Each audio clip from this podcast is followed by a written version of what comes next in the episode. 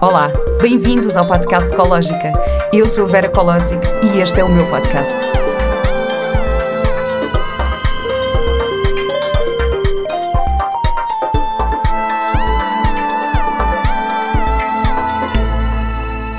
Olá e bem-vindos a mais um episódio do podcast Ecológica. A minha convidada de hoje é a Marta Moncacha. Marta Moncacha é licenciada em Política Social e pós-graduada em Mediação de Conflitos, com especialização em mediação familiar e em parentalidade e educação positivas. Assistente social há mais de 20 anos e formadora na área de comunicação, trabalha atualmente como divorce coach, apoiando mulheres que lidam com o divórcio nas áreas da comunicação e co-parentalidade positivas e do desenvolvimento pessoal. É também autora do livro Divórcio Positivo e do blog Marta Dolce Farniente.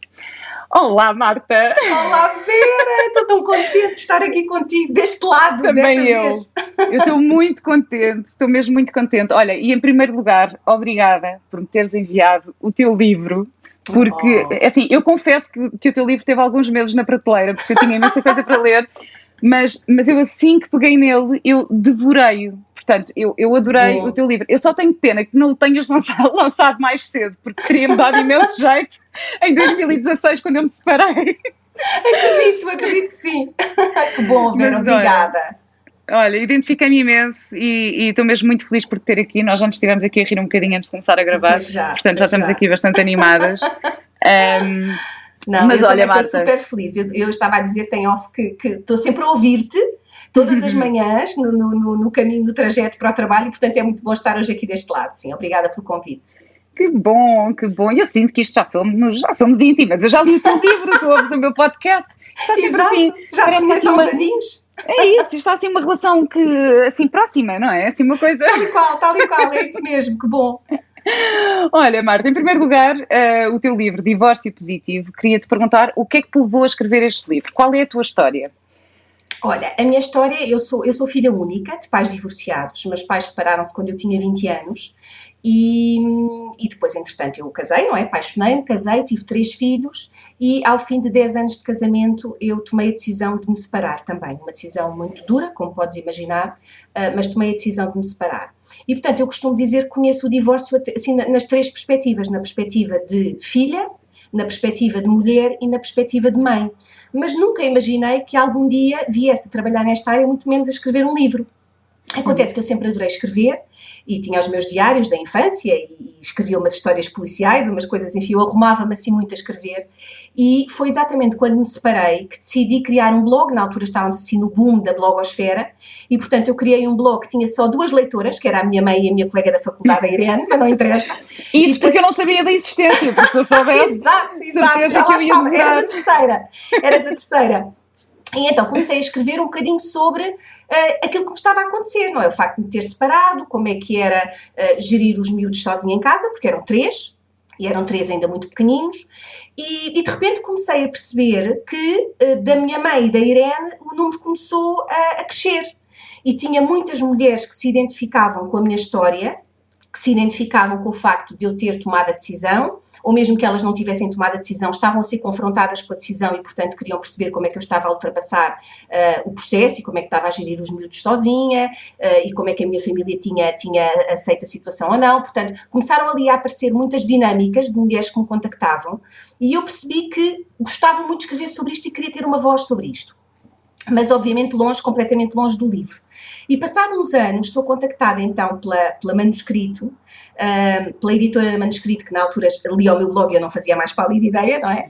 A dizer que gostava muito daquilo que eu escrevia e que fazia sentido escrever uma coisa sobre o divórcio. Só que nessa altura eu já tinha dado ali uma volta à vida, portanto eu já me tinha reapaixonado, estava grávida do meu quarto filho, do Vicente, que tem hoje quase 5 anos, e eu demorei ali um tempo a mastigar, daí eu não ter escrito o livro em 2016, Vera, porque eu demorei hum. um tempo a mastigar e encontrar voz, sabes? Porque hum, eu não queria que o livro fosse só a minha história. Isto é, a minha história seria o mote, naturalmente, porque a minha história está inevitavelmente relacionada com o divórcio, não é? Nas tais três perspectivas que eu te falei, mas achei que era muito redutor uh, o livro ser só a minha história. E, portanto, eu queria, precisava de ter uma voz mais ativa no processo.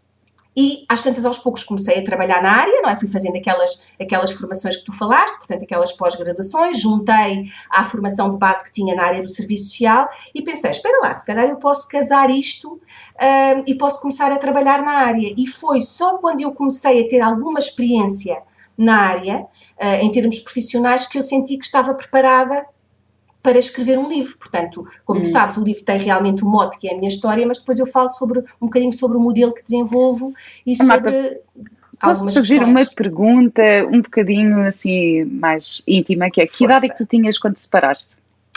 Tinha 37. 37, 37 porque eu vou te dizer, eu tinha eu tinha 31, 30, 30 ou 31, olha, já tinha pai 31, acho eu, quando me separei. Um, só que eu acho que deve ser muito mais difícil tu separaste mais tarde, quando, quando, quando já estás mais perto dos 40. Isto porque, imagina, eu tenho amigas e não sei o quê que, que às vezes passam por processo assim ou que estão nesse dilema, separam-se, não separam e não sei o quê. Ah, e calma, porque eu também quero dizer aqui uma coisa. Este episódio não é para incentivar ninguém a separar-se. De todo, okay? exatamente. De todo. Claro, eu acho, claro que é, é, acho que quero deixar isso bem claro. Isto é só um apoio Uh, no caso de alguém estar a passar por essa situação, não é de todo um incentivo à separação ou. Uh, ok, assim, cada um tem a sua história e eu cada vez mais acho que os relacionamentos têm que se uh, transformar, reinventar e, e, e, pronto, e há uns que, que, que, há sempre a escolha de ficar e da coisa correr muito bem, não é, eu só queria mesmo deixar isto, isto claro, mas às vezes sinto que para quem se separa mais tarde, que é mais difícil, tu sentiste isso? Olha, eu vou-te ser muito sincera, eu não senti muito o peso da idade, da minha idade, mas senti o peso da idade dos meus filhos, isso sim, uhum. porque eles eram de facto pequeninos e porque eu sentia que houve ali uma determinada fase em que eu senti que eles podiam ficar traumatizados irremediavelmente e que a culpa era minha porque no caso fui eu que tomei a decisão.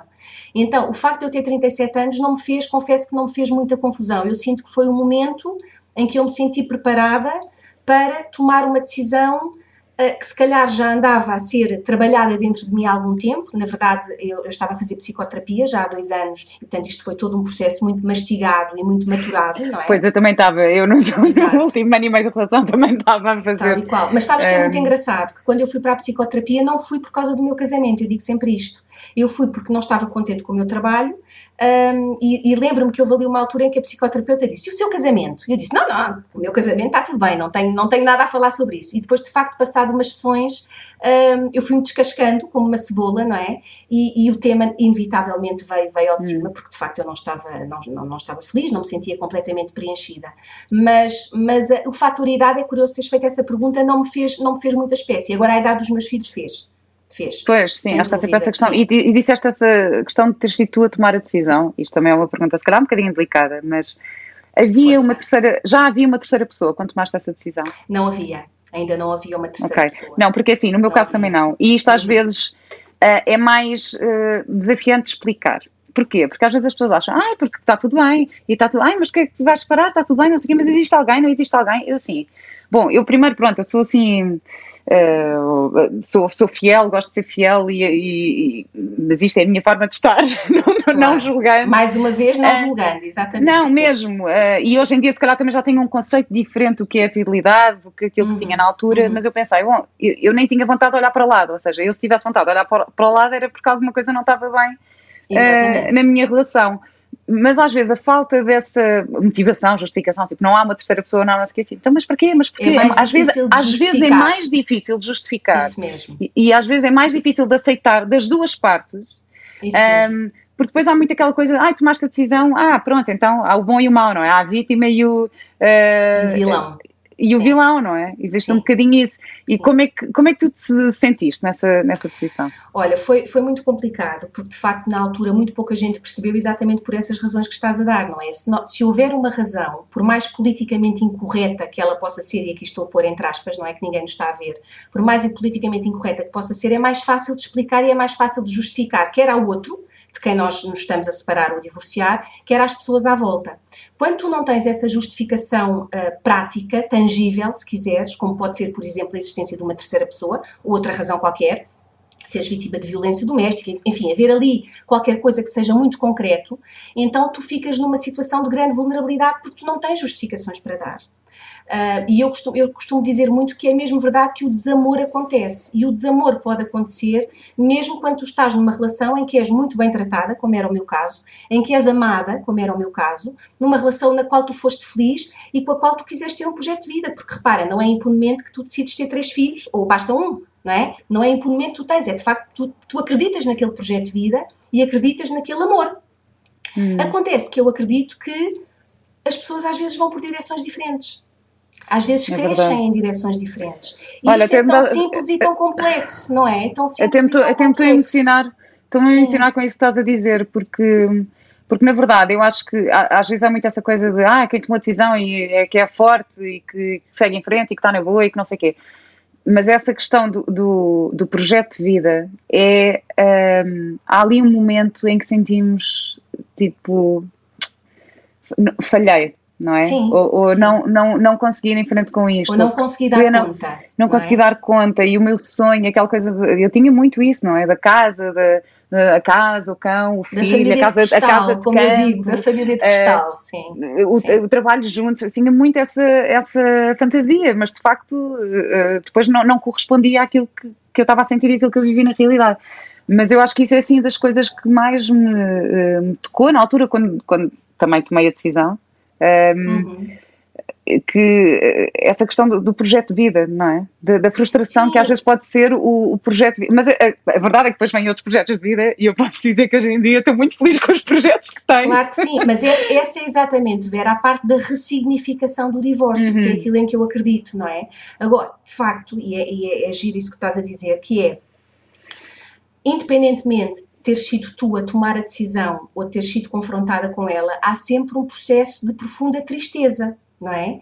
E realmente as pessoas acham, ah, tu tomaste a decisão, portanto tu estás bem. Não é verdade, tu não estás bem. Porque é isso que dizes. Para todos os efeitos, houve um projeto de vida, eu não gosto de dizer que fracassou, porque estou sempre a ressignificar isto, mas é claro. um projeto de vida que terminou, não é? Para todos os efeitos, é qualquer coisa em que tu acreditaste, na qual tu investiste muito, não é? De ti, da tua vida, da tua energia, e que depois não acabou por não por não por, por não ser aquilo que tu querias que fosse. E portanto há aqui uma sensação de perda. Há uma sensação de culpa não sei se sentiste isso mas há uma sensação de culpa culpa é essa que eu também tento ressignificar porque eu não, não gosto de falar em culpa, gosto de falar em responsabilidade, não é? E há aqui sim, sim, uma, eu também, uma corresponsabilidade, não é? Há, há sempre, independentemente de ter sido tu ou eu ou alguém a tomar a decisão, a responsabilidade é dos dois, porque a relação começa com os dois, a relação acaba com os dois, é impossível, claro. é impossível dançar-se o tango sem ser com duas pessoas, não é? Portanto, eu por acaso nunca fui, nunca fui muito atribuir culpas, porque acho que, que é isso, é responsabilidade. uhum. Nós criamos, a, as relações são criadas a dois, quer dizer, não é, não é criado só de um lado. Portanto, Sim. para mim, eu atribuir culpas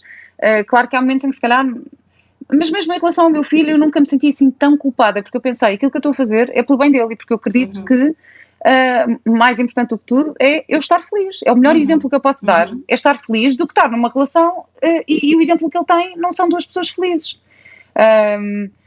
portanto, para mim sempre foi essa a questão. Eu não tive assim mas é um processo difícil até chegar lá, não é? Como é. eu já estava a fazer psicoterapia há muito tempo. Essa, essa Portanto, já é uma fase a que muitas exato. mulheres demoram muito tempo a chegar, a que muitas mães Sim. demoram muito tempo a chegar. É? Mas muitas tive... vezes, quando chegam, ainda estão nesse processo de profunda culpa. Não é? Uhum. De culpa, porque exatamente o mindset é o oposto. É, eu estou a fazer isto e eu estou a prejudicar os meus filhos para a vida. Quando, Exato. na verdade, nós as duas achamos exatamente o contrário, que é, ok, que referência de relação e de relacionamento é que nós queremos deixar aos nossos filhos, um, e por outro lado, se nós formos felizes, eles também são por consequência, não é? A verdade é essa. Se nós somos, Exato. eles também serão. Portanto, Exatamente. a lógica Mas é outra.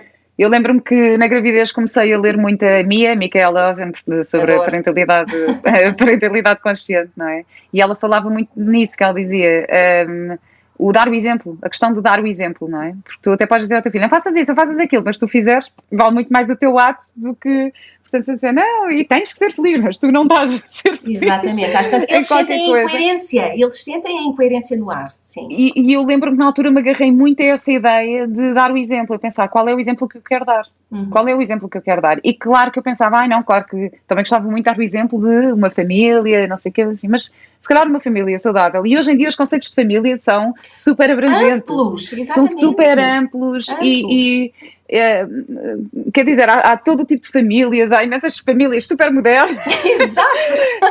e, e, que acho que, que, a felicidade já não reside, Sim. se calhar, naquele conceito apenas tradicional de família. Exatamente, Sim. apenas no No entanto, também não quero banalizar isto, porque Sim. também acho que é, é, entramos aqui, há aqui um, um, perigo também em banalizar esta coisa do divórcio e de, de Sem dúvida. das famílias. Uh, portanto, isto é assim uma contradição. Mas olha, estamos aqui a falar. Não, eu, sabes, eu acredito mesmo que é uma linha muito tenue e é engraçado teres feito essa ressalva no início não estamos aqui a incentivar o divórcio. Isso é uma coisa que eu também me preocupo muito quando escrevo sobre isto, não é? Porque sinto que há mesmo uma linha tenue entre a banalização e, o, e, o, e a ressignificação. É preciso ter algum cuidado com isto. Portanto, o que é que eu acredito e que tento passar aos meus filhos? É, de facto, quando tu sentes que aquela relação de alguma forma ainda faz sentido, é investir, é investir tudo aquilo que tu podes e tudo aquilo que tu consegues. Agora, se tu não consegues mais e se se esgotou, então o, o eles terem percebido que eu saí, eu quero acreditar, Vera, que também os autoriza, numa situação futura, a que eles possam escolher a sua felicidade se for preciso. E esta Exatamente. autorização que eu sinto que o meu passo deu lhes dá a eles é uma mais-valia. Eu acredito que é uma profunda mais-valia para eles. Claro, eu também, eu também acho que sim, eu acredito muito nisso. E até digo uma coisa, eu acredito muito uh, no momento. Ou seja, eu cada vez mais acredito, uh, eu até acredito, tenho um bocado esta fantasia que as pessoas podem voltar a reencontrar. Uhum. Eu conheço um uhum. casal, isto é lindo, são os pais de uma, de uma amiga minha, de uma conhecida, pronto, e, e separaram-se, eles discutiam imenso, separaram-se quando elas tinham pai 8 anos voltaram-se a juntar 18 anos depois. Adoro. Já cada um, cada um dos Noutra dois já fase. tinha tido, já tinha tido relações, já tinham tido filhos de outras famílias e voltaram. e, as, e elas, esta minha amiga, que entretanto tem a minha idade agora, quando os pais se voltaram a juntar, assim, o que é que vocês estão a fazer juntos? Isto não faz sentido nenhum, tipo, porque elas têm a referência de quando eram miúdas e de repente passaram-se 18 anos, eles Exato. foram, cada um para o seu lado e voltaram. E eu acho isto, eu acho isto lindo, lindo assim, que às vezes Uh, há, há, caminhos e não sei o quê. Eu digo sempre esta coisa do. Epá, o neste momento, acho que o neste momento é. é é o que neste importa, não faz sentido. presente, não é?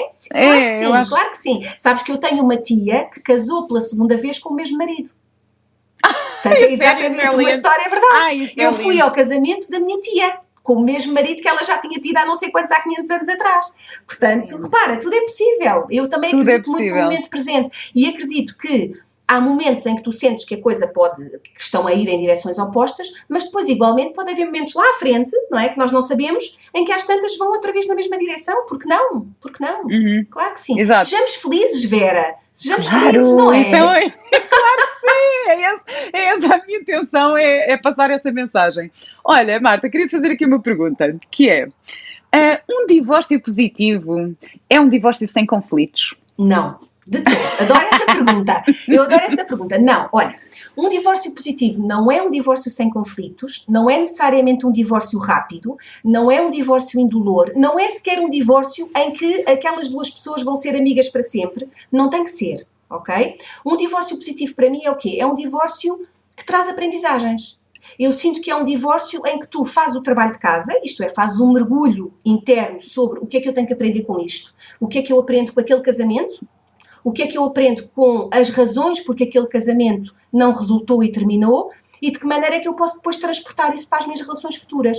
E quando eu falo de relações futuras, nem sequer estou só a falar de relações amorosas. É em termos transversais, com pais, com filhos, com colegas, com amigos, com chefias, porque quantas vezes nós não, fazendo este mergulho, percebemos que se calhar, por exemplo, uh, autorizámos a que os nossos limites fossem muitas vezes ultrapassados. Ah, Marta, quantas vezes o tema dos limites isso foi, para mim foi a maior lição. E, e estavas a falar dessas relações com toda a gente, mas acima de tudo a relação principal é connosco próprios. Tal e qual. É, eu acho é. que a, a, relação principal que, que, que, sobre a qual temos que refletir quando passamos por um processo desses é a relação connosco. Uhum. Uh, aliás, isto também vem do processo de psicoterapia que fiz, mas, mas foi isso que eu aprendi muito, foi como relacionar-me comigo. A questão dos limites para mim foi um grande abre-olhos. E ainda hoje em dia eu às vezes sou confrontada ainda com questões de limites, Para especialmente é um com o meu filho diário, e com os nossos filhos. Com os nossos Sim. filhos é, é Todos os porque, dias. Porque são sempre as pessoas que mais amamos, não é? Com, com as quais é mais difícil um, mostrar o nosso limite. Eu também gosto de dizer isto, que é mostrar o nosso limite, não é uhum. impor o limite. Uhum. Uhum. Uh, não é, é mostrar o meu limite. Eu sei qual é o meu limite e tenho esta consciência. E daqui não passas. Não é tipo. Uh, estás a passar dos forçado, limites. Teu, não é forçado, o teu limite é diferente do meu. Uhum. E acho que isto é uma tomada de consciência super importante. Brutal. Um, sim. E, e, sim, eu, eu não, não, sei se tiveste essa experiência, mas eu, eu de facto, na, pronto, na, na, relação com o pai do Mateus, havia, havia momentos em que eu de facto senti que e isto não é, não é culpa dele, é culpa minha por ter permitido, é culpa, por ter permitido, não é culpa, é responsabilidade, não é culpa, é responsabilidade, por ter permitido que isso acontecesse, Sim, não é? Sem dúvida. E, e uma pessoa tem que fazer esse trabalho de reflexão e perceber, ok, qual é o meu limite? Uhum. O, que é que, o que é que eu não, não, não permito mesmo? Uhum. O que é que eu não, não admito mesmo? Uhum. Uh, e, e, quem é quando... é que eu sou, e quem é que eu sou neste processo? Sabes que houve uma coisa que foi assim um turning point para mim na psicoterapia, que foi quando a psicoterapeuta me pergunta, uh, Marta, o que é que a Marta gosta de fazer? E eu não sabia responder. Eu não sabia responder, eu tinha 30 e tal anos e eu já não me lembrava o que é que eu gostava de fazer. Porque metida na maternidade, no casamento, nas, nas, nas 500 mil obrigações que nós sabemos que temos e às tantas no, na, no dia a dia, no caos do dia a dia, e no tanto que eu queria agradar ao meu marido, é? e às coisas que lhe davam prazer a ele, e mais uma vez concordo contigo, não é culpa dele, não é? Ou não é responsabilidade dele, foi responsabilidade minha, porque eu permiti que isso acontecesse. A verdade é que eu já não sabia quem era, nem o que eu gostava de fazer. E, portanto, eu sinto que isto também foi um ultrapassar de um limite para mim, que é eu perdi-me uhum. no meio deste processo. E, portanto, respondendo à tua questão inicial, um divórcio positivo é aquele em que tu consegues resgatar-te de alguma maneira. Em que tu consegues ir lá atrás, outra vez, e lembrar-te de quem é que tu eras, e reinventaste para a frente. Ao fim e ao cabo é isto. Agora, isto é, é, um processo, é um caminho, não é? Obviamente que não é de um dia para o outro. Mas eu pois sinto não. que se tu fizeres este trabalho de casa, já é um divórcio positivo. Um divórcio positivo não é perfeito. Todas as vezes as pessoas perguntam ai Marta, eu gostava tanto de ter o seu divórcio. Para dizer isso é que tive um divórcio espetacular sem conflito. Não é verdade. O meu divórcio teve conflitos, teve momentos super duros, teve momentos em que nós não concordámos, eu chorei muito. Um, Sei que do outro lado também de certeza que foi muito duro. Portanto, não foi de todo uma coisa perfeita. Agora, eu tenho a certeza, olhando para trás, que eu sou uma mulher antes do divórcio e uma mulher depois do divórcio. E isso é uma coisa muito boa. Se eu, se eu gostava de ter passado por isto para ser isto, não. não é? Eu gostava que tivesse sido um processo muito menos penoso. Mas eu acredito muito, Vera, que as crises também nos trazem este crescimento, não é? E eu sinto que a minha grande crise, até agora, espero que não tenha muitas mais, não é assim grandes, mas até agora foi o divórcio e, e eu cresci brutalmente com isto, cresci brutalmente e sinto mesmo que sou uma mulher diferente. É, é, eu, é também, eu também sinto isso, eu também Sim. sinto isso, essa, é, e a parte do resgatar, quer dizer, já me tinha começado a resgatar quando comecei a fazer psicoterapia, mas, Exato, uh, mas sim, também foi assim, foi um, um, turning point para mim, e quer dizer, a maternidade também nos eh, dá-nos ali, nós confrontamos-nos com uma série de coisas que são muito importantes, mas há, há uma questão em que tu estavas a falar, uh, que é a questão da identidade, porque tu estavas a dizer, tu querias muito agradar o teu marido e não sei, tu colocaste nesse papel, uhum. não é? Foi a tua responsabilidade de colocar, que se calhar ele nem precisava. Nem tu, precisava. Ele, ele nem, nem precisava, ele nunca pediu, repara. Ele nem precisava que tu fizesses isso, que estivesses lá uhum. sempre a agradar e a família e aquilo e nananã. E, e, e, acho que esta questão da perda da identidade, isto é quase aquela coisa do género, ok, tu, imagina, eu sou a Vera, fui a Vera a vida toda, de repente passas a ter uma relação e passas a ser a namorada de, depois és a mulher de, depois és Isso. a mãe de, e depois uhum. E depois às tantas quem és tu, no meio disto tudo, não é? E, e depois quando, quando tu decides separar-te, não é? De repente uh, ficas ali na... Ah, o, o que é que ficou? É, quem é que, o que é ficou? ficou da tua identidade, não é? Eu acho que é. isso é assim, é uma é uma questão. Aliás, tu falas nisso no teu livro e eu adoro, uh, é. adoro essa parte. Eu acho que isso é, é uma coisa. Tanto que eu, a mim, enerva-me imenso. Quando eu vou. Pronto, o Mateus tem seis anos, na verdade já andou em três escolas diferentes, mas ele andou numa escola em que eu chegava lá e diziam: Olha, a mãe. Bem, quando me chamavam a mãe, eu assim: Olha, eu não sou a mãe, eu sou a Vera. Exato. É como na pediatra. É como na ai, pediatra. Pá, por também favor, é assim. não me digam a mãe. Sim, sim. Ou quando estás grávida e de repente, ai, a mamãe. Ai, a mamãe. Sim, é isso mesmo. É. Mas é estes verdade. papéis e esta, estas. Eh, eu não acho que isto, isto não é a nossa identidade. A nossa identidade é outra coisa, está dentro é de nós. É verdade. Mas... Sabes que eu tenho, eu tenho uma grande amiga minha que ela tem um sentido de humor brutal, chama-se Selma, e, e então ela diz que havia uma altura em que era tantas vezes chamada de mãe e, e a mãe que decidiu comprar um fio que dizia Selma. E então, cada vez que dizia qualquer coisa, ela dizia: está aqui, o nome está tá aqui. Eu acho isto maravilhoso, porque de facto é isto, não é? Às tantas, nós não somos nós, não somos nós. Podemos tatuar na testa, também Exato. é uma hipótese. É assim. Exatamente. Imagina, isso era ótimo, isso era ótimo. Olha, quais é, que, quais é que tu achas, para além destes desafios da identidade e destas coisas todas, quais é que tu achas que são os maiores desafios com os quais nos deparamos quando tomamos a decisão? Olha, o preconceito. Eu hum. sinto que o preconceito e a pressão familiar e social é muito grande. Pelo menos eu senti isso há nove anos atrás, não é? Que é, acho que quando nós tomamos a decisão, hum, é raro que nos percebam. Hum. Um, mesmo, mesmo os familiares mais próximos, e hoje em dia eu posso dizer que tenho pais que me apoiam a 200%, um, mas, que, mas que passar ali aquela primeira fase inicial, de facto, eles não compreenderam, cá está, porque não havia uma razão plausível supostamente para que, para que eu estivesse a tomar a decisão e portanto senti-me um bocadinho sozinha nisso. Uh, senti que alguns amigos desapareceram para sempre, não sei se tiveste essa experiência mas eu senti, uhum. vivo muito bem com isso, aliás escrevi isso no livro, eu sinto que os amigos que vão uh, é porque tinham que ir, é porque não são para ser neste momento, não é? Eu sinto que isto é quase como se fosse assim, é uma janela que se escancara, não é? é. E tu tens que libertar coisas para deixar entrar coisas. Mas olha, na verdade aconteceu uma coisa que foi, eu fui resgatar amigos que perdi durante a relação. Também, percebo perfeitamente. Ou, ou seja, eu tinha, eu tinha quase que me tinha esquecido que eu era aquela Vera com aqueles amigos e de repente quando me separei voltei a ser a Vera que era. Sim, que cola um bocadinho Aliás, com a perda de identidade, não é? Exatamente. Um Aliás, eu tenho, eu tenho, uma das minhas melhores amigas disse-me, alguns meses depois de me separar, disse: Vera, bem-vinda de volta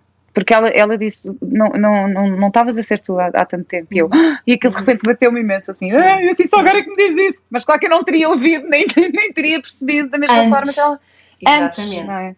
Mas eu lembro-me dela de, de, me dizerem isto também. Sabes que é muito engraçado, porque eu neste momento estou, estou com, com um grupo de apoio de, de, de, mulheres que estão a lidar com o divórcio, que se chama Aldeia, e muitas delas dizem isso, que, que os amigos dizem uh, eu já não te reconhecia e agora reconheço-te novamente. Portanto, percebo, hum. percebo perfeitamente isso.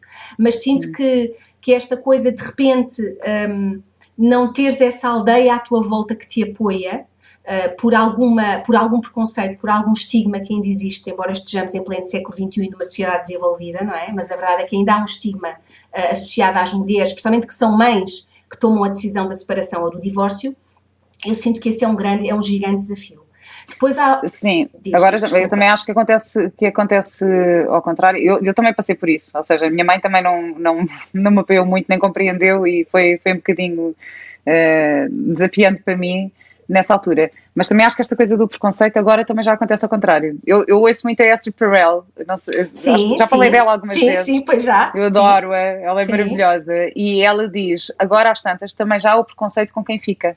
Ou seja, imagina, uma mulher é traída e eu cada uhum. vez menos acho que uma traição é, é, é, motivo para se separar. Acho que às vezes pode ser um wake-up call, às vezes pode ser uma redescoberta da, da, da paixão, às vezes Sim. pode ser, não sei, eu cada, não sei, uhum. eu, agora estou numa fase em que, olha, não, estou a tentar perceber. é, é outra vez a máxima, sejamos felizes, sejamos felizes isso, todos. Tu, tu, acho que não existe uma fórmula, acho também que não. cada um tem que, tem que viver dessa forma. Mas a Esther Perel diz que agora também há o preconceito, imagina, uma mulher traída que decide ficar e lutar pela relação, também já existe um preconceito sim, para com essas mulheres. Percebo perfeitamente. Sim, Percebes? Sim, Por isso estávamos aqui a falar do preconceito quando separas, mas também ainda acontece ao contrário. Portanto, isto é. Tal e qual. Basicamente é o caminho do meio e é, é isso mesmo, é, é, fora as fórmulas, não é? Não, não há fórmulas. A fórmula é a fórmula de cada um, é a fórmula individual de ser feliz. Uh, mas ainda em relação aos desafios, por exemplo, o desafio económico, uh, não sei se sentiste, mas aqui também, aqui muito direcionado para as mulheres, porque quer queremos, quer não, as mulheres ainda estão muitas vezes posicionadas, por exemplo, no mercado de trabalho de forma desvantajosa relativamente aos homens, não é? E eu, eu gosto sempre de fazer esta ressalva, Vera, que é, eu falo muito do divórcio no feminino porque eu trabalho com mulheres, ok? Uhum. Mas com isto não quer dizer que eu esteja a desvalorizar a dor e o sofrimento do divórcio no masculino, de todo. Okay? Mas tu também trabalhas com homens se não, procurarem? Eu, não, não, eu escolhi não. estrategicamente só trabalhar com mulheres porque okay. me sinto mais à vontade, porque sou mulher, porque vivi o divórcio no feminino e porque sinto que há especificidades. E uma das especificidades tem que ver com isto. Mesmo economicamente, as mulheres estão numa posição de desvantagem. E há muitas mulheres, de facto, que não tomam a decisão da separação do divórcio como nós as duas tomamos, porque não são financeiramente autónomas e, portanto, não podem, não podem fazê-lo ou têm receio de o fazer. Portanto, esse também é um desafio. E como assistente social, não é? No meu trabalho de assistente social, eu conheço situações trágicas de mulheres que têm relações dificílimas e às vezes muito conflituosas e até muito violentas, mas que mantêm aquela relação porque, porque não estão economicamente autónomas. E, portanto, esse também eu sinto que é um, que é um grande desafio. Portanto, eu uhum. diria que estes, assim, de repente, são, são grandes desafios. Ah, e depois, obviamente, as grandes mudanças em termos daquilo que são as rotinas uh, e, e, dos convívios, não é? Aquela questão da separação dos filhos e deste síndrome do ninho vazio no divórcio, como eu costumo chamar, que acho que é um tema, é um grande tema, e tenho muitas mulheres que me procuram com esse tema, que é, ok, como é que eu agora consigo viver sem os meus filhos a tempo inteiro? E, e, esta sensação, às vezes, de perda e de vazio que é preciso trabalhar e que é preciso ressignificar e desmistificar, é também um enorme desafio. É pois é. Não, e a parte sim. logística toda, também falas nisso, Ui, que é sim. a parte vamos logística. fugir de casa, e eles também, não é? Sim. É, é, é, assim, é um desafio. Portanto, é assim, para quem esteja a passar por isto, é tudo normal. Faz parte! Faz parte, mas Sim. existe uma luz ao fundo do túnel, vai tudo correr bem. É mesmo, é mesmo. E nós é. estamos aqui para ser esse exemplo, não é? O objetivo é Exato. é este, é sermos referência de que há mesmo essa luz ao fundo do túnel. Claro, claro, mas a parte logística, assim, muitas vezes é. E agora? Sabes, sabes que eu tenho sempre uma, um exemplo, uma piada com umas amigas. Uh, eu ainda não ia entrar neste tema, mas olha, já, já que estava a falar nisso, já estava aqui organizada mesmo. Não, a questão da logística com os pais, não é? Estavas a falar nisso no ninho vazio uh e que às vezes existe muito aquela coisa, ah não, as mães são mais competentes para cuidar dos filhos e não pode ser partilhado e não pode ser ninguém. É, pronto, é assim é, os dois têm direito eh, aos filhos da mesma maneira, a não ser que haja de facto situações uma mais complicadas, limite, claro. uma, uma, situação limite ou uma capacidade uh, mais melindrada de uma das partes, mas eu acho que eu adoro esta metáfora do saco da natação. O saco é da natação, o drama do saco da natação. Eu lembro no início que era Imagina, uh, o Mateus, pronto, tinha roupas em minha casa, roupas em casa do Diogo, pronto. Mas havia sempre o dia, de, o saco da natação, que era só um, não é? Então imagina, vai à sexta-feira, depois vou buscar lá à escola, eu entrego o saco da natação, na semana seguinte tenho que vir o saco da natação. Não vinha o saco da natação, eu. E eu ficava furiosa com o saco da natação, e eu ligava, dizia, mas eu quero o saco da natação, e vou buscar, e depois chegava às horas de ir para a natação, e eu, estou 5 minutos da natação, não tenho o saco da natação. Não, era assim, tipo, mega. Era mega, uma guerra. A guerra do saco, da natação. natação. Mas Sim. isto não é um saco da natação que interessa, não é? Porque isto, eu acho que isto é uma metáfora só para, para todo o conflito, a complicação, as, guerra, as guerrinhas que nós uh, uh, às vezes compramos. Montamos coisas, por nada. Por, por nada. nada. Que é, é tipo let it go. É só do género, não, porque é eu sou mais responsável, porque não sei o quê, porque, porque é como se isto fosse uma, como se isto fosse, como se o saco da natação fosse Sinal de competência parental. Sinal de competência parental, estás a ver? Não, mas eu adoro isto, sim, por isto. Sim, Até que houve um dia que eu disse, pá, Vera, que estupidez. O que é que eu fiz? Fui à Decathlon, comprei um saco igual, comprei, a dobrar, tudo a dobrar, chinelos a dobrar, não sei o que, não sei o quê. Mandei um e-mail e disse: Olha, estão aqui as contas, Exato. agora paga, fica um saco da natação do teu lado, um saco da natação do meu lado, e pá, não se fala mais nisso. É, mas isso é mesmo, é mesmo aquela coisa de as guerras que nós compramos desnecessariamente não é? As guerras que nós compramos e a energia que isso nos, que, que nos suga. É e, e, e, eu, pronto, sempre tive algum cuidado na comunicação e não sei o quê. Isto só me chateava a mim, porque eu ficava, tipo, carcomida, irritada com isto, com uma coisa que não é nada, que, que é só... E nós às vezes agarramos a estas coisas... Um, portanto, quem, quem tiver a passar por isso, há soluções e há sempre mais do que uma solução, há, há mil soluções. Há sempre mais. Do que e descomplique, não é, Vera? Vamos descomplicar. Às vezes, não sei se sentes, é mais complicado para nós do que para os miúdos. Quantas uhum. vezes somos nós que complicamos mais do que os miúdos? Agora, claro que há aqui desafios em termos logísticos. Os meus filhos hoje em dia são adolescentes. Os três são adolescentes, não é? E, portanto, a história de levar as calças que compraram da mãe, que depois querem levar para o pai, que depois não sei o quê, a mochila. É assim, vão sempre haver desafios desses, mas orientem-se. Claro não é? Exato. Orienta-se. Eu agora, eu agora faço uma coisa que é, eu, eu, gosto muito de incutir essa responsabilidade no Mateus. Eu digo, imagina, uh, há brinquedos que sou eu que ofereço, outros brinquedos que é o pai que oferece, não sei o quê, uh, outros que é a avó. Mas eu digo sempre, Mateus, queres levar para casa do pai? Leva. Eu houve uma altura em que era muito ciosa das coisinhas do género. Ai, fui eu que te ofereci este brinquedo, quero que fique aqui. Uhum. Fui eu que comprei esta roupinha. As roupas, às vezes, as mães são um bocado mais picuinhas com isso, mas uh, do género, pá, não vem com roupa a dizer, não pode ser, não. Não, mas. É típico, com o gancho. Não, ai não, tu não é gancho porque é, porque, é, porque é miúdo, mas a minha filha vinha com os ganchos lá, trocados. Um cabelão, o Mateus também às vezes precisava de um gancho. Um, gosto de incutir essa responsabilidade nele. Ou seja, eu às vezes digo, Mateus, queres levar? Leva. Só que ele próprio, na cabeça dele, já tem tão bem organizado o que é que é de casa da mãe, de casa do pai, uhum. que ele imagina, ele leva um bonequinho da Lego assim pequenino e, e, e, e, ele sabe exatamente onde é que estão as coisas dele. Ele diz: uhum. Não, este está em casa do pai, este está em casa da avó. Ah, este eu vou levar, mãe, posso levar isto, posso não sei o quê. Já aconteceu, trazer coisas e dizer: Oh, oh, oh Mateus, não queres levar agora? Vais, vais para a casa do pai? E ele: Não, não, este é para ficar aqui, uhum. porque quer brincar comigo com aquela brincadeira específica.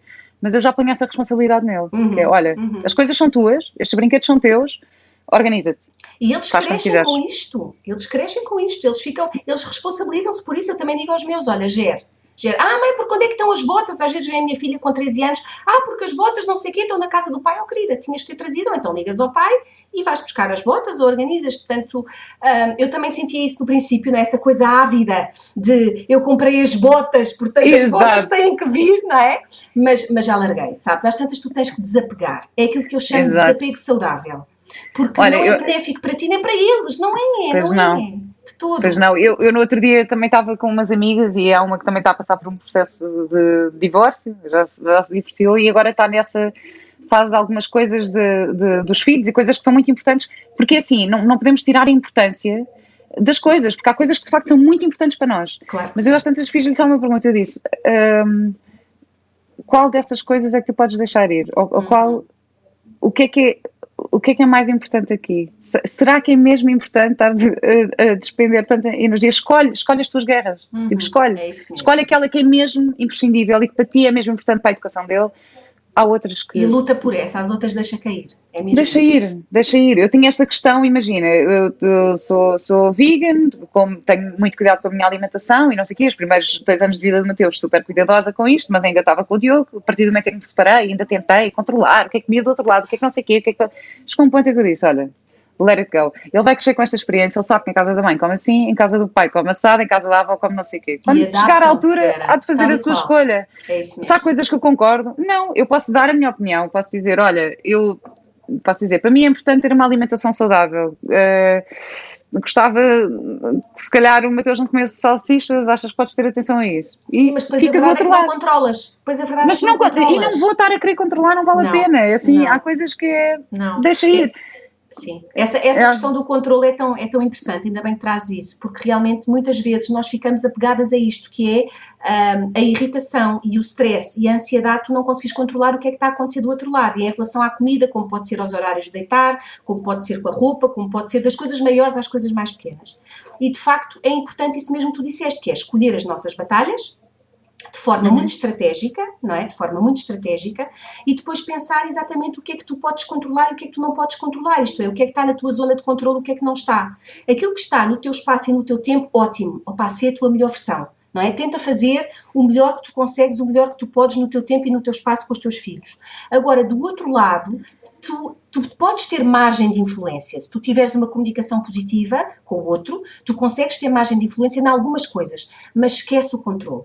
Controle uhum. tu não tens. E é a partir do momento em que tu tomas consciência disto que, que este desapego saudável começa a acontecer e que alivias, não é? Às tantas, não sentiste esse alívio, que é, calma, eu não posso controlar isso. Ok, deixa estar, no meu tempo e no meu espaço eu giro, não é? Eu giro. No espaço Senti. dele, no tempo dele, a responsabilidade é dele. Claro que nós não estamos, e é importante ressalvar, a falar de situações limite, de, de, violência doméstica ou em que haja negligência, não é disso, não é? Estamos a tirar essas situações de lado. Agora, na maioria das situações em que há uma parentalidade saudável, digamos assim, e responsável de ambas as partes, às tantas temos que largar. Nós não estamos lá, não somos mosquinhas, não é? Não, não, não temos a capacidade da omnipresença e, portanto, é um desgaste tão grande pensar, ah, não, porque na minha casa deita-se às nove e lá deita-se às nove e meia. Calma, eles depois readaptam-se quando, quando voltam e fazem as suas escolhas, como tu dizes. Fazem as suas claro. escolhas. Eu também acho. Eu acho que Sim. é isso, é, é, é, tentar estar atento, comunicar uh, de uma forma saudável e, e, positiva e depois é isso, é escolher o que é que é de facto importante e que vale mesmo a pena uh, lutar e batalhar e o que é que não vale a pena. O saco uhum. da natação, como é que eu perdi tanta energia a sério. Mas ficaste com a metáfora, que é bom. Fiquei, eu acho que isto é ótimo. Isto, isto foi lindo porque uh, eu já tenho várias amigas na mesma situação. Nós uma vez fizemos um jantar toda a rir por causa do saco de natação, só porque todas tínhamos a mesma coisa. Quando, então, cada vez que dizemos saco de natação, fica toda. Já toda a gente sabe o que é. toda a gente sabe o que é, é muito bom. Tu tens uma coisa incrível que eu adoro e que eu me identifiquei muito e que por isso é que eu disse que tenho pena de não ter lido este livro em 2016, que é o mapa emocional do divórcio. Sim. Podes descrever aqui esse mapa? Olha, este mapa foi, foi feito baseado na minha própria experiência, porque nós temos muita mania que o divórcio ou a separação é só o divórcio e a separação, a concretização da coisa. E eu percebi com a minha própria experiência como mulher divorciada que eu tinha passado por uma série de fases. Então, identifiquei basicamente cinco fases. Portanto, nós temos a fase da pré-separação, não é? E então é uma fase muito clara para quem toma a decisão, não é? Aquela fase em que tu estás ali a maturar a decisão de forma mais ou menos consciente, não é? E, portanto, é a fase, é a fase da pré-separação. Depois tens a fase da separação propriamente dita, que é a concretização da coisa. E essa fase da separação cola muito com a fase seguinte, que é aquilo que eu chamei de caos emocional, que é aquela altura em que tu estás completamente no meio de um tsunami de emoções, não é? Uh, há 500 mil mudanças a acontecer internamente e externamente. É uma fase que, no meu caso, eu devo dizer que me lembro muito pouco, eu acho que foi quase assim uma experiência uhum. fora do corpo, sabes? Porque eu olho para essa fase tão caótica em que o pai dos meus filhos estava a sair de casa, em que eu sentia que não havia muita compreensão à volta, em que eu tinha 500 mil dúvidas sobre como é que eu dizia aos miúdos, como é que os miúdos iriam reagir, a, pressão da, da família, dos amigos. Portanto, foi realmente uma fase muito caótica em termos emocionais e foi logo, logo, logo a seguir à, à, à separação. Depois vem a fase do, do admirável mundo novo e a fase do Admirável Mundo Ai, Novo. essa para mim foi tão boa. a fase do Admirável Mundo Novo é a tal da adolescência adulta. A adolescência adulta não é um termo meu, é de uma terapeuta familiar maravilhosa uh, italiana que se chama Isolina Ricci, que tem um livro, não sei se conheces, que se chama Casa da Mãe, Casa do Pai que é assim uma Bíblia. Vi a é uma Bíblia. no teu livro. Mas, é, é uma Bíblia. E então o que é isto do admirável mundo novo ou da adolescência adulta? É exatamente isso, não é? É tu voltares a viver um bocadinho da tua adolescência, só que numa fase madura, em que tu vais um, resgatar hobbies antigos, resgatar interesses antigos, paixões antigas, não é? Quaisquer oh, Marta, engates, sejam. engates, não tem outro nome. É assim, engates, não tem Eu estava aqui a tentar, estava aqui a tentar. Opa, mas não é só com pessoas, também é com hobbies, com interesses. Vá, vamos lá transversalizar a coisa.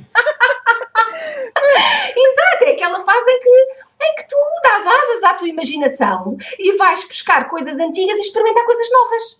Olha, eu sempre quis tens, fazer não sei o quê. Tens sexual e que Também, tens... e que és sexy outra vez. e, que, e, que, e que estás no mercado, entre aspas, não é? Novamente. É verdade. é verdade. É verdade. A verdade é, é esta, não é? E que voltas a... É aquilo que tu dizias no princípio, voltas se calhar a dar-te com amigas ou com amigos que já não está, com quem já não estavas há, há imenso tempo. Apetecia-te experimentar o windsurf, vais experimentar o windsurf, sabes?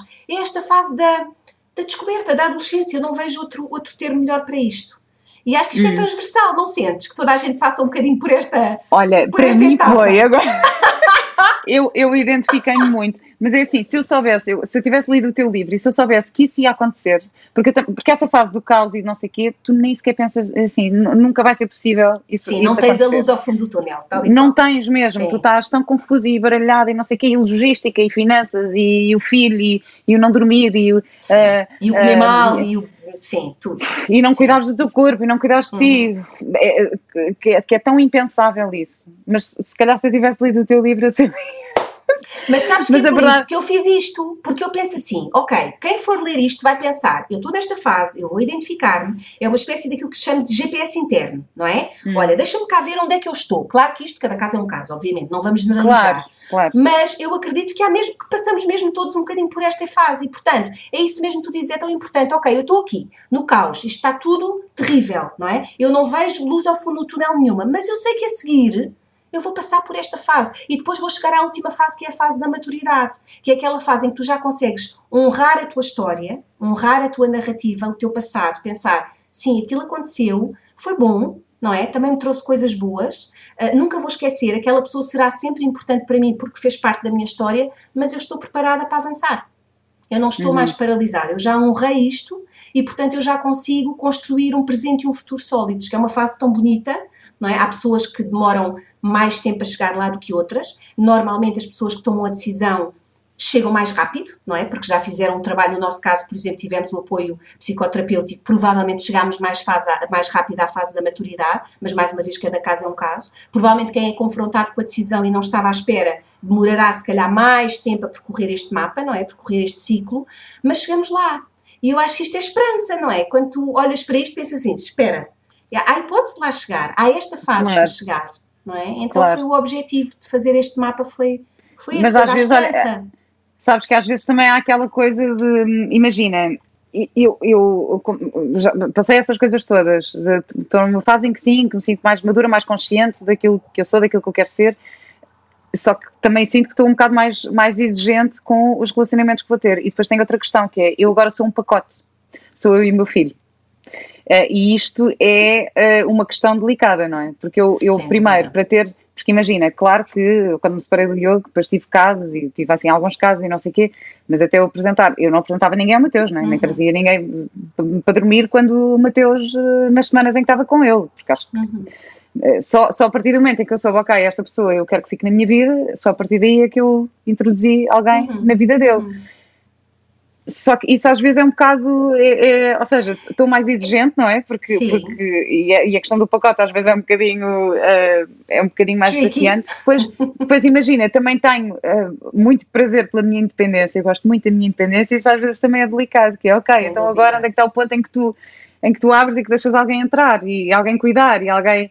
Uh, Sem dúvida. E tenho, eu tenho, tenho uma grande amiga que está exatamente, ela separou-se há mais tempo do que eu, e ela é tão independente e tão não sei o que, é, que, que, que, tem esse desafio. Não uhum. consegue, uh, uhum. parece que. Uh, atrair ninguém porque, porque, porque essa independência. Porque quase assusta, porque é uma mulher muito autónoma, não é? E porque já sabe muito bem o que quer. Mas acho que essa questão de seres mais, mais exigente, eu acho giro pôr numa perspectiva se calhar menos positiva, quando pode ser uma coisa muito positiva, que é, ok, ah, não, eu acho que isto é assim. é super positivo. Exatamente, é porque, não, é porque eu, eu já sei aquilo que eu quero, não é? Eu já Exato, sei o que eu, eu sei o que é que eu quero e eu sei o que é que eu não quero. É esta questão dos mesmo. limites. É esta é. questão dos limites. Exatamente. Eu sei eu sei, aliás, eu acho que sei melhor o que é que eu não quero do que aquilo que quero. Mas eu sei muito bem é o que é que eu não quero. Exatamente, exatamente. Isto para mim já é, eu já sei o que é, o que, é que que, o que é que, é, é um deal breaker? O que é que é um deal breaker, não é? Exatamente. Exatamente. Já conheço, já conheço alguns dos meus padrões e depois é assim, depois de psicoterapia, que vais aos teus padrões familiares, aos teus padrões uh, de relacionamento, aos teus padrões de tudo e, e tu começas a perceber e quando ganhas a consciência disso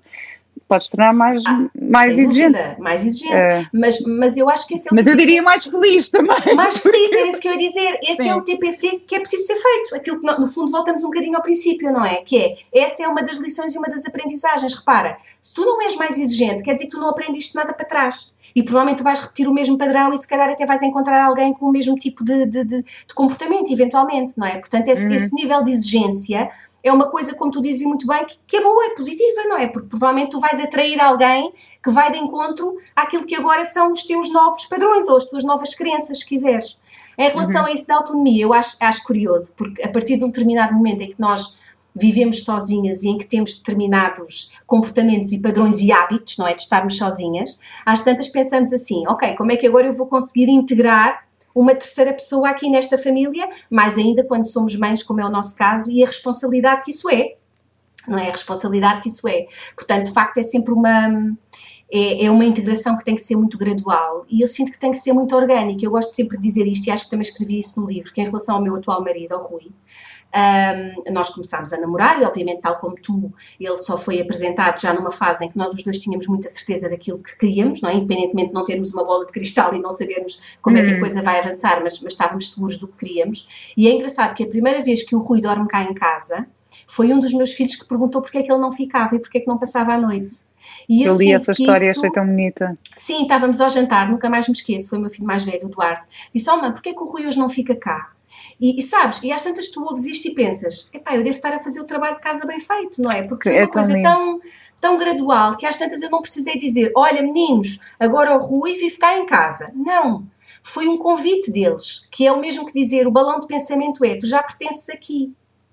E pois eu é. sinto que é conseguirmos chegar aí, que é o desafio, não é? é agora, eu achei isso lindo e tu, e tu escreves e tu Sim. escreves isso, que é pôr, não pôr a tua paixão e a tua, e a tua tesão frente, quase tal e qual, à, frente, é isso mesmo. à frente Sim. das necessidades dos teus filhos, não é? Porque essa invasão de espaço pode não ser benéfica depois para, para o futuro da sem relação dúvida. de todos, não é? Sem dúvida, um, sem dúvida. Quanto, tempo é que, quanto tempo é que isso foi, esse processo? De, Olha, ou seja, de conhecer... Eu, sim, não foi muito tempo sabes? Não uhum. foi muito tempo, porque o, o Rui era meu colega de trabalho, portanto, nós já nos conhecíamos como colegas, e uh, eu apresentei o Rui aos meus filhos como colega, que era verdade, não é? Já era, era uhum. mais alguma coisa, mas isso eles não sabiam, na casa de uma amiga comum, que também era colega e que os miúdos já conheciam, não é? Então, ok, estava a Ana e olha, agora também está o Rui, pronto, e a coisa foi assim.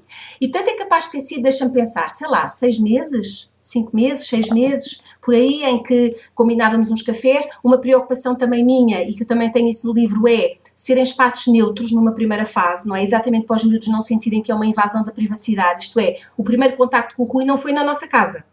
Uhum. Não fazia sentido isso, não é? Então foi com a Vitória foi num, numa pastelaria, com os outros miúdos foi numa esplanada e fomos tendo assim vários encontros desses na casa da tal amiga que era um espaço neutro e era um espaço em que eles já conheciam, não é? Que, que lhes era familiar. Portanto, foi assim uma coisa muito gradual até ao momento em que eu convidei realmente o Rui para jantar em casa, depois foi lá jantar algumas vezes e depois culminou com aquilo que eu te disse.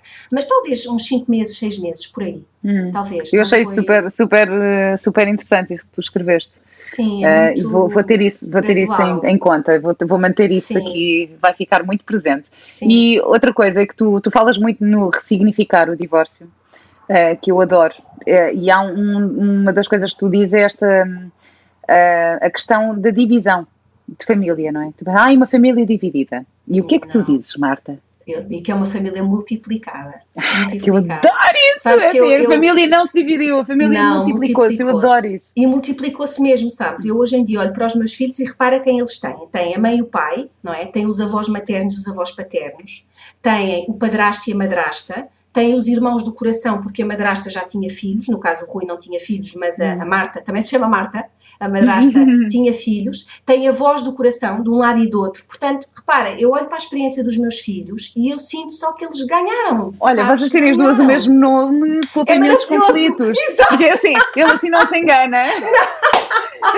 Ele não se engana. É Imagina, começa a falar, Marta, não pode dizer, é o nome da tua ex-mulher. Não. É verdade, assim é muito mais fácil para todos. muito bom. É mais fácil para todos, é verdade. Ninguém se engana, ninguém se engana. Mas realmente eu olho para a realidade familiar dos meus filhos e penso que eles são sortudos. É mesmo verdade. Não é clichê, eles têm tanta gente que gosta deles e com quem eles podem contar. E hoje em dia, que eles estão crescidos e que têm que ir para aqui, para ali, para a natação, e para aqui, para isto e para aquilo, há sempre alguém da família alargada, porque é uma família muito grande, não é? Pode ir buscar, ou vai a Marta, ou vai, ou vai a, a, a minha. Eu não digo ex-sogra, porque, porque isto é curioso, não é? Tu passas a ter ex-marido, mas ex-sogros nunca tens. Portanto, eu tenho não, dois pais de sogros. Exato, eu tenho dois pais de sogros. sempre a sogra. Pronto. E, portanto, tem, eles têm tanta gente com quem contar no dia a dia que como é que é possível haver uma divisão, só houve uma multiplicação? Hum. Eu vivo mesmo isto no dia a dia, percebes? E eu também falo de uma coisa, acho que isso não pus no livro, mas, mas eu vou contar-te este, este, este episódio muito rapidamente, que é aquilo que eu chamo a lei do coração elástico.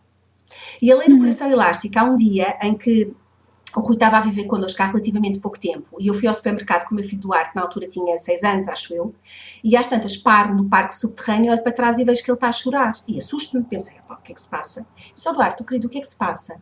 E ele, que é assim super tímido, diz: Oh mãe, eu estou a chorar porque eu gosto muito do Rui e tenho medo de um dia gostar mais do Rui do que do papá. Hum. E então eu fiquei tão emocionada com aquilo que de repente veio-me esta coisa da lei do coração elástico. Então eu expliquei que o nosso coração é como se fosse um elástico que estica, estica, estica. Vão entrando muitas pessoas lá para dentro que gostam de nós e que nós gostamos delas e o coração nunca explode. Nunca explode porque é elástico. Então pode lá estar dentro o Rui. pode lá estar o Rui, o pai, os avós, a namorada do pai que na altura ainda não havia, mas se viesse. Então, sabes, eu senti que ele ficou tão aliviado com isto que eu nunca mais me esqueci disto, é mesmo verdade. Pensa assim, não é um, é um, é um elástico que vai dilatando e nunca rebenta, nunca. E portanto nunca ninguém substitui ninguém. O Rui não Olha, substitui que incrível. o pai. Sim, e sabes o que, é que eu acho mais incrível nisso? É ele ter a capacidade de verbalizar de dizer. faz sentir. Sim, sim, Com seis anos, sim, isso, é, isso é... E ele que é super introvertido, o Duarte é ainda hoje. Mas ele estava mesmo angustiado, sabes? E, e eu senti muito orgulhosa por pensar assim, hum. ok, ele está a conseguir dizer-me isto. Ele está a conseguir dizer-me isto. E foi um momento assim, mais uma vez foi um turning point, sabes? Foi ali um momento em que eu sinto que ele resolveu, era um nó que ele devia ter na cabeça, e de repente pensou, espera, está tudo bem, está tudo bem. Hum. Ninguém ocupa o lugar de ninguém. E eu digo outra coisa que, que eu também acho muito importante nesta questão das crianças, que é, se houver dúvidas, procurem aconselhamento. Eu já procurei montes de vezes, em algumas questões, já procurei aconselhamento de psicoterapeutas para crianças, em que não foi propriamente levar o Mateus, mas em que eu fiz uh, sessões de aconselhamento parental em que eu digo, eu não sei como comunicar isto ao meu filho. Uhum. Ou, ou, eu estou a dizer isto, meu filho disse esta frase, não sei o quê, eu não, não tenho resposta. O que, é que, o que é que eu posso fazer para... E, e eu já procurei ajuda nesse sentido. Claro.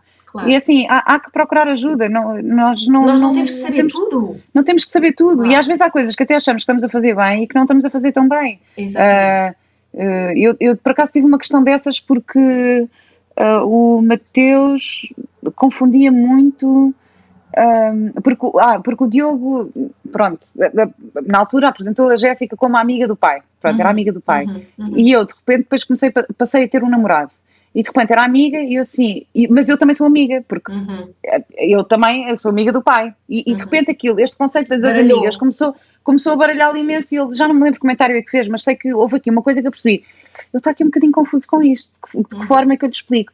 E às tantas, eu até fui aconselhada a dizer que que eu estava um bocadinho zangada com o pai, não era um ou seja, dizer assim mais ou menos, porque, uhum. e eu assim, mas eu não estou, e eu, está uhum. bem, mas é que para a cabeça dele vai ser mais uh, fácil compreender. Mais se claro. houver esse distanciamento, vai ser mais uhum. claro do que de repente uhum. são todos amigos e depois. Uhum. E depois que relações é que acontecem, exatamente. E depois que relações é que acontecem sim, ali. Sim. Portanto, uhum. às vezes é mesmo importante ir buscar eh, opiniões. Pedir ajuda. Pedir sim. ajuda. Pedir ajuda. Uh, não que eu acho que, claro, nem, nem sempre os psicólogos têm as respostas para tudo, mas mas assim, alguma coisa de saber. Claro, claro que sim, e há muitos profissionais, psicólogos, psicoterapeutas, eh, psicoterapeutas, educadores parentais, coaches, quer dizer, há tantos, há tantos profissionais de ajuda que podem ser aqui, de facto, um, um, podem ser preciosos neste processo, porque realmente, repara, tudo isto é novo para nós, não é? É novo uhum. para os miúdos, mas é novo para nós. É, um, é, um, é uma nova família que está a emergir, quer queiramos, quer não, não é? A família não acabou, a família mudou. Uhum. E, e, e, às vezes é difícil nós gerirmos isto, porque a, enquanto a família está a mudar, nós também estamos a mudar, tudo à nossa volta está a mudar, quer dizer, são tantos desafios que de facto às vezes tens mesmo que pedir ajuda e, e, e não é vergonha nenhuma, pelo contrário, é corajoso. Eu sinto que é muito corajoso tu, tu pedires ajuda.